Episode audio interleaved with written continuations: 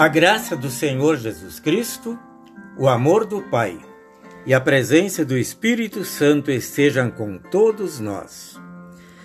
No Evangelho de Mateus, capítulo 6, versículo 6, Jesus faz esta recomendação: Mas você, quando orar, vá para o seu quarto, feche a porta e ore ao seu Pai, que não pode ser visto. Em nosso mundo temos muitos exemplos de bons pais e de maus pais. Há pais que abandonam os seus filhos e não se importam com eles. E há pais que amam os seus filhos e procuram fazer o melhor para eles. Deus é o maior e melhor exemplo de bom pai.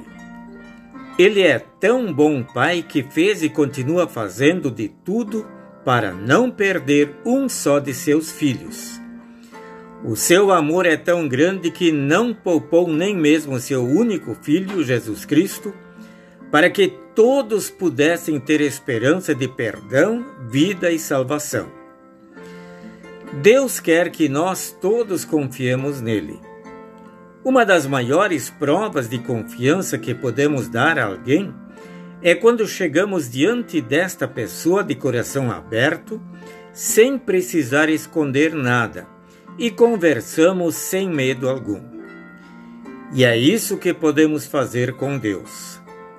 Nós podemos conversar com Deus. Podemos usar as nossas palavras, pensar em Deus e dizer o que se passa em nosso coração. Deus, que é o nosso Pai, nos ouve e promete fazer o melhor por nós e para nós. O próprio Jesus nos ensinou no Evangelho de Mateus, capítulo 6, versículo 6. Mas você, quando orar, vá para o seu quarto, feche a porta e ore ao seu Pai que não pode ser visto.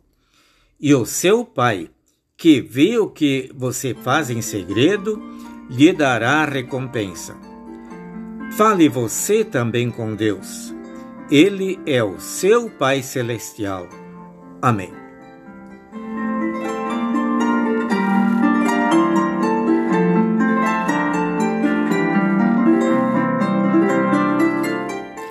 Senhor Deus, meu Pai, eu te agradeço por seres um Pai tão amoroso Sou grato por Jesus Cristo que morreu na cruz por mim. Quero sempre falar contigo e levar a ti os meus pedidos e agradecimentos por tudo que fazes em minha vida. Em nome de Cristo. Amém.